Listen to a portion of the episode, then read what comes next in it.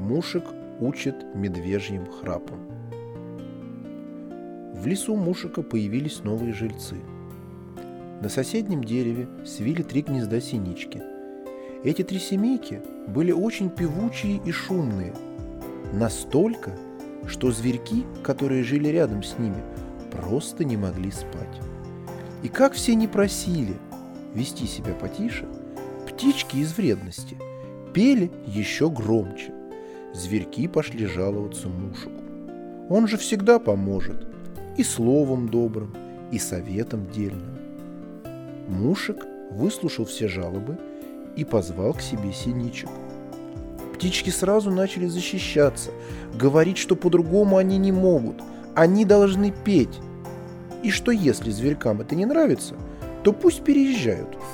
И тут Мушек предложил птичкам пожить около берлоги медведя три дня. На второй день синички вернулись в свои гнезда и вели себя очень тихо.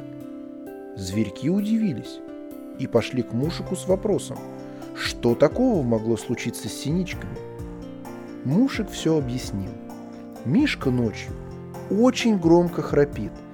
Так сильно, что рядом с ним невозможно ни спать, ни есть, ни жить.